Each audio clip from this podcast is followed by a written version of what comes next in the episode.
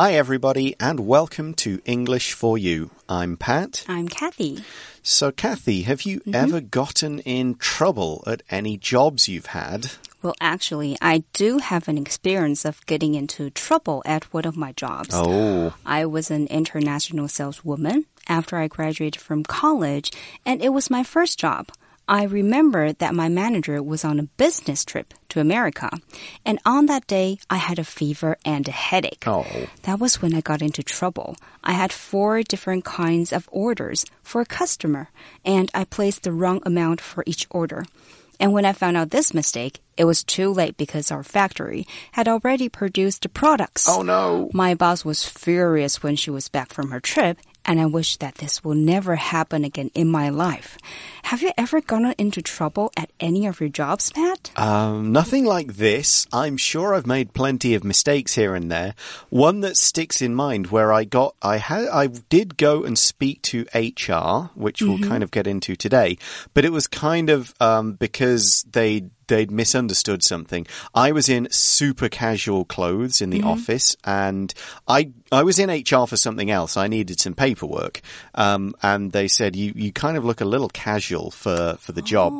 Um, and I said, "Well, actually, the paperwork I need is my like leaving the company paperwork and this oh. is my last week." Wow. And so they're like, "Oh, okay, yeah, I That understand why you're kind of chilled out with your clothes." Mm. So it, that I I got a sort of a five minute talk about you should dress professionally, and then they were like, "Oh, actually, you can forget all that because you're leaving next week Yeah. anyway." Um, but yeah, we're going to talk about HR and getting involved related to today's article and tomorrow's. First, we're going to look at one of the problems that can happen in a workplace. So let's read through day one of this article and see what the deal is. Reading.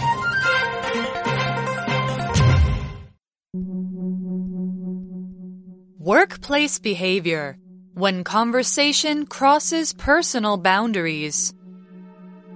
Good morning, Thomas. Hey, Jackie. How was your weekend? It was great. I went to Hualien with my boyfriend.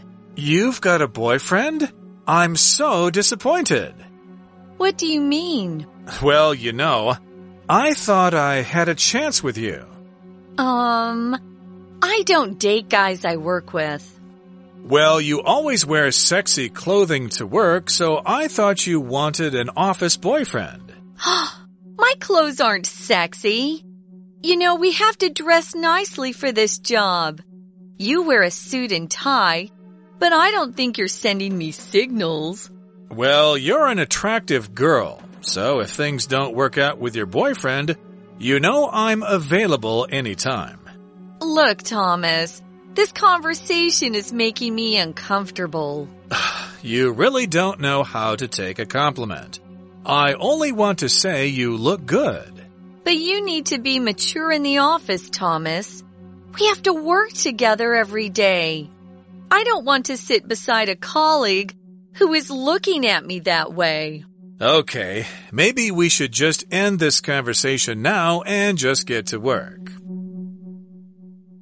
So today we have a conversation between Jackie and Thomas.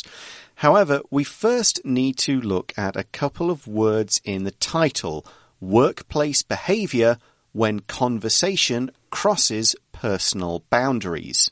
So the first word we'll look at is behavior. This is the noun form of the verb behave. Your behavior is how you act around other people. It's the things you do, the things you say, how you make people feel, and uh, how polite or not you are. 今天我们要来看一篇和工作场合有关的文章，特别是在讲呢，当同事的言论 呃越过了界限，该如何应对哦？可以说是一篇呢很生活化的议题喽。那么标题这边出现的 workplace behavior，这里的 behavior 是举止跟行为，在这边是当名词使用。那如果是动词，就是 behave。For example, she always behaves well when her aunts come to visit. Right. The other word we need to look at is boundaries when conversation crosses personal boundaries. The boundary is the edge of something. and this word is often used to mean not a physical one, but just the end or limit of what is acceptable, okay behavior and what isn't. If you cross a boundary, you go from one area to another. So from doing something that's okay to something that isn't. A personal boundary is what one person considers to be okay for them, such as questions, topics of conversation, things, acts, words they can accept. But if you cross this boundary, you're likely to upset or offend them. 那么标题后面还有一句话，这里说 When conversation crosses personal boundaries，当同事的言论呢越过界限，你该如何应对？Crosses 在这里意思是超过、越过。 而 boundary 就是名词，指界限。那如果你说的话或是行为举止让某人感到不舒服，就是超越界限了。我们来看 boundary 这边举个例子：Try to show love while respecting each other's boundaries。Exactly. So someone's going to cross a personal boundary mm. in this conversation, and we see it's between Thomas and Jackie.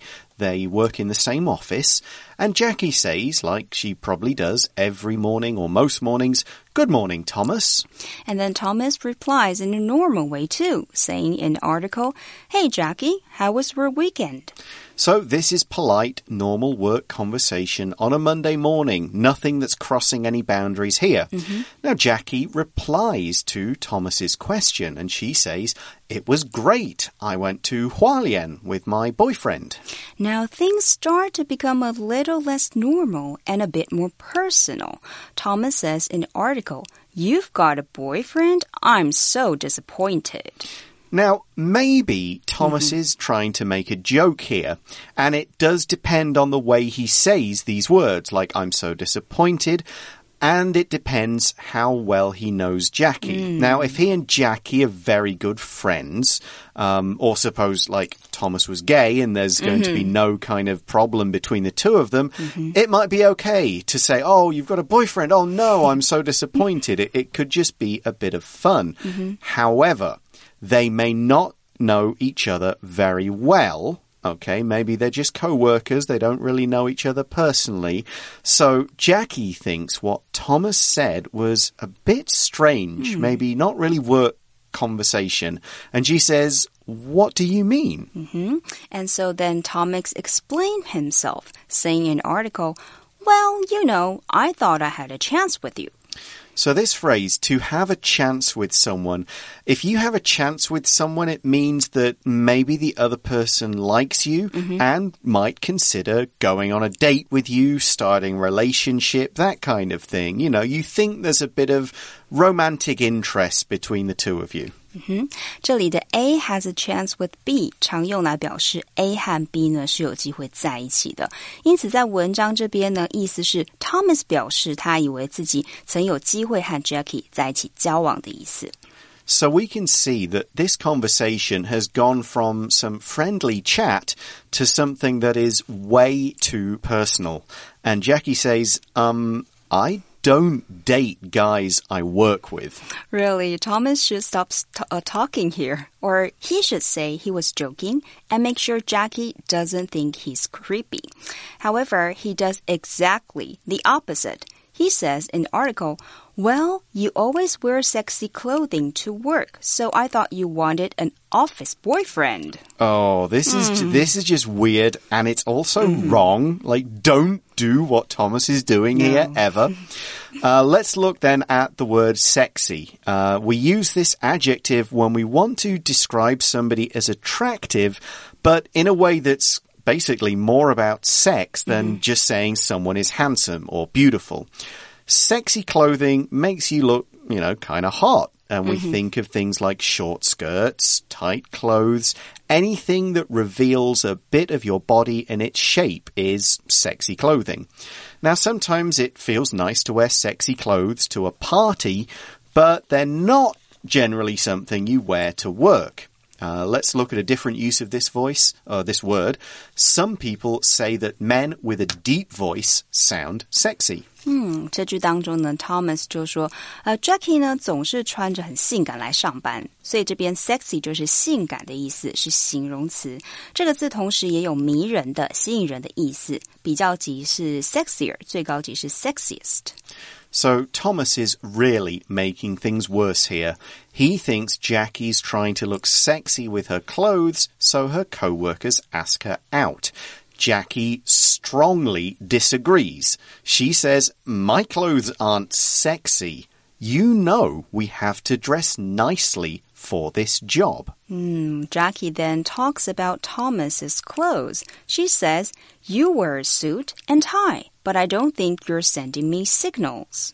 So here we're talking about sending signals that someone is attracted to you and wants to date you and would like you to ask them out. Thomas's suit doesn't send that signal. He's wearing a suit, and a mm-hmm. suit is a smart set of clothes that usually consist of a shirt, a jacket, and pants. The colours of the jacket and pants are the same, and the shirt goes well with them. There are business suits that you wear for work, or more fancy and formal suits you might wear to a wedding. For example, we could say, I better put on my suit for my job interview so that I look smart and responsible. 嗯，这里的 signal 这个字呢，有信号或者是暗号的意思，因此在文章这边的 send somebody signals 表示给予某人，特别是指情感上面的暗示。在这里呢，Jackie 表示他从来不觉得 Thomas 有给他任何的暗示，而 suit 是指一套衣服或者指西装。这个字如果后面 加上一个一，就变成 suite。意思就变成了套房楼，是完全不一样的，所以大家呢可别搞混了。 Okay, so Jackie's kind of trying to tell Thomas that he's got the wrong idea and he should not keep talking like this. But he keeps going on and he says, Well, you're an attractive girl, so if things don't work out with your boyfriend, you know I'm available anytime. Oh no, this is really too much. Jackie thinks so too. And so she says in the article, Look, Thomas, this conversation is making me uncomfortable. We have a couple of words to look at here. The first is conversation, which is when two or more people talk to one another. It's any time from when the speaking starts to when the speaking ends. You could have a conversation about one particular topic or a longer conversation that includes many topics. So you could say, it was a long train journey, so I had a few conversations with the person sitting next to me. Mm-hmm. 这边 Jackie 呢就说，这段对话让我感到非常不舒服。Conversation 就是名词，指的是对话或是交谈。和谁有一段对话，英文你可以用 to have a conversation with someone. For example, she had a strange conversation with a man who moved in upstairs. 或者假设你在与某人交谈，但是旁边实在是太吵了，这个时候你就可以说。It's impossible to carry on a conversation with all this noise going on. The next word we need to look at is uncomfortable. If something is uncomfortable, it's not nice to experience. We could mean physically uncomfortable, like a hard chair or a bed. But here we're talking about a subject that we don't want to hmm. talk about or an idea that's making us feel angry, upset, or even a bit scared. Thomas's words are making Jackie want to stop talking and walk away. For example, we could say, The man kept looking at my legs, and his staring was making me uncomfortable. 这句当中的 uncomfortable 呢，这个形容词是不舒服的，让人感到不自在的哦，指可以指生理上面的，例如 I've eaten so much, I actually feel uncomfortable，或者是 These shoes are really uncomfortable。那同时你也可以用在感受上面，For example, an uncomfortable silence. It can mean the silence makes you feel slightly embarrassed. So Jackie's response kind of makes Thomas realize hmm. he has said too much, so he tries to defend himself and make it seem it's not a big deal. He says, You really don't know how to take a compliment. A compliment is a nice thing you say about a person to make them feel good. It could be about the way they look, like, hey, your hair's nice, cool t shirt, you're looking well, and so on. Or it could be a compliment about their performance. Oh, great job! That was a really cool talk, and so on. 而这里的 compliment 这个名词意思是赞扬的话、恭维的话。For example, he complimented on uh, her on her new dress，或者是 Are you fishing for compliments？Fishing 是钓鱼的意思，这里的 fishing for 就是 trying to get 想要得到赞美的意思，所以我们也可以看到文章里面呢，接受赞美的英文就是 take a compliment。 Now, Thomas also says, I only want to say you look good. So he's trying to change his story here to say he wasn't being serious about wanting to date Jackie. Hmm, but Jackie doesn't think this is good enough. She says, but you need to be mature in the office, Thomas.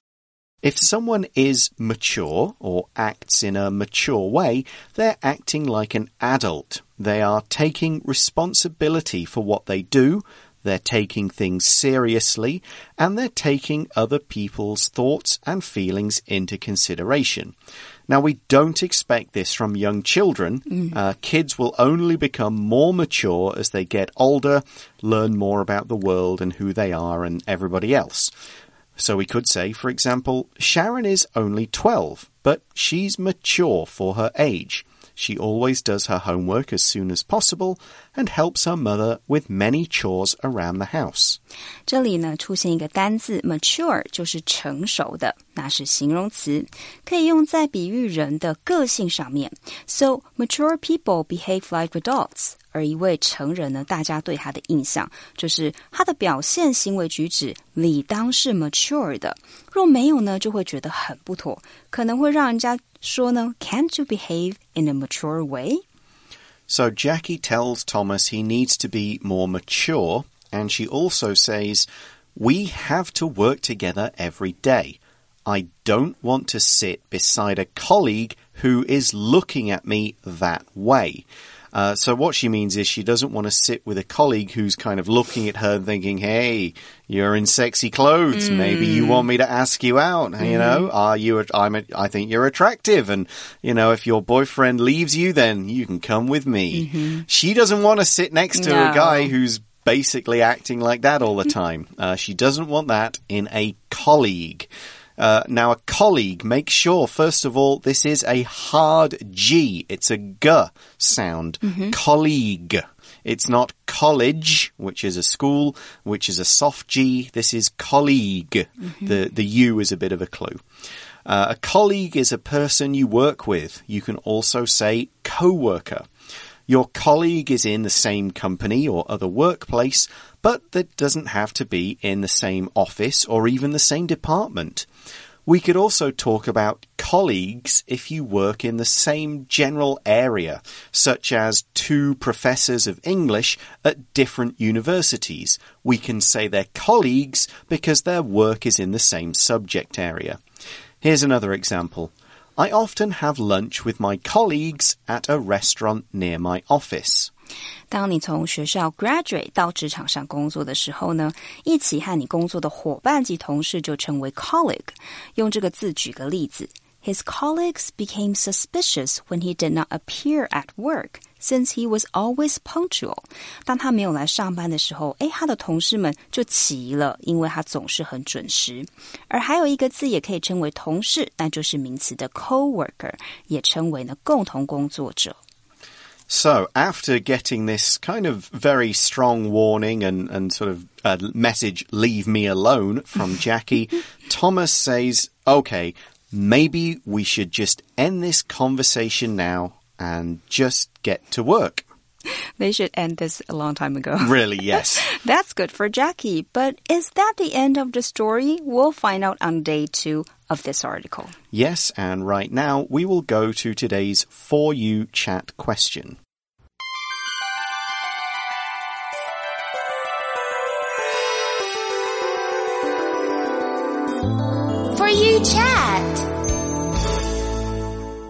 So today's chat question, it's it relates to a word in our article and the subject. Has anyone ever made you feel uncomfortable in this way? In other words, in the same way Thomas is making Jackie feel. And how did you deal with it? And to be honest, it's kind of an uncomfortable question. so is. uh, if you don't want to answer, then uh, I'll understand. Well, actually, I did encounter this kind of situation before. I actually don't quite remember the details since it was a long time ago. However, I remember that I was very angry and upset at that time. And so the person who made me feel uncomfortable saw it through my facial expressions and it ended the conversation. I really don't like that kind of feeling. Have you ever had this kind of experience before, Pat? Um, I mean, no, in terms of somebody behaving towards me. Uh, it, it's a sad thing. It does happen less often to men. It does, it does happen to men. Mm-hmm, Yeah, but and, less. Um, you know, if you read some stories about the hashtag Me Too movement, it's, it is 90% women's stories, Mm. but it is also 10% men's stories where they've been kind of made to feel uncomfortable in the same way. Mm-hmm. Uh, luckily, it's never happened to me. I hope I've never made anybody else feel uncomfortable in this way. I really hope not. Um, you know, if I have, I- hope that people will tell me that, like, hey, that wasn't good, so I can apologize and learn from it. It's, I guess it's something you have to be very careful with, uh, as, as a guy and especially in when you're talking with someone in it's not both of your first language something that you might think is just a joke might be yeah. taken more seriously so you you have to be very mature and very respectful. Um, i may not have always been like that uh, and i hope i have always been good. Uh, if i haven't then i guess i'm sorry and i'll definitely not do that again. Uh, it's yeah, it's it's a difficult thing to to say because no one's ever said to me like that's really creepy. Like I don't think I've done anything like Thomas uh, in this article, no. but as far as I know, uh, maybe nobody just told me about it. Um, but I've certainly never been in Jackie's situation, so that's something that's good. So what do we go from here? Well, is Jackie just going to kind of leave it alone and maybe she won't talk to Thomas anymore? Or is this going to be a little bit more serious? Well, we're going to find out in day two of this article tomorrow. So join us again for that on day two. See you then. Bye for now. Bye. Workplace behavior. When conversation crosses personal boundaries. Good morning, Thomas. Hey, Jackie. How was your weekend? It was great. I went to Hualien with my boyfriend. You've got a boyfriend? I'm so disappointed. What do you mean? Well, you know, I thought I had a chance with you. Um, I don't date guys I work with. Well, you always wear sexy clothing to work, so I thought you wanted an office boyfriend. My clothes aren't sexy. You know, we have to dress nicely for this job. You wear a suit and tie, but I don't think you're sending me signals. Well, you're an attractive girl, so if things don't work out with your boyfriend, you know I'm available anytime. Look, Thomas, this conversation is making me uncomfortable. You really don't know how to take a compliment. I only want to say you look good. But you need to be mature in the office, Thomas. We have to work together every day. I don't want to sit beside a colleague who is looking at me that way. Okay, maybe we should just end this conversation now and just get to work. Vocabulary Review Sexy. Linda wants to build some of her muscles because she thinks strong girls are sexy. Suit. Vera's new suit looks great on her.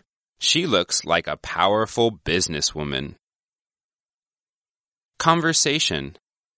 Ethan and Mark had a long conversation about life on their camping trip. uncomfortable. Blair feels uncomfortable walking alone at night, so she always goes places with several friends. Mature. Serena is quite mature for her age, and she has several friends a few years older than her. Colleague. Kate often goes to lunch with her colleagues. They talk about how their work is going.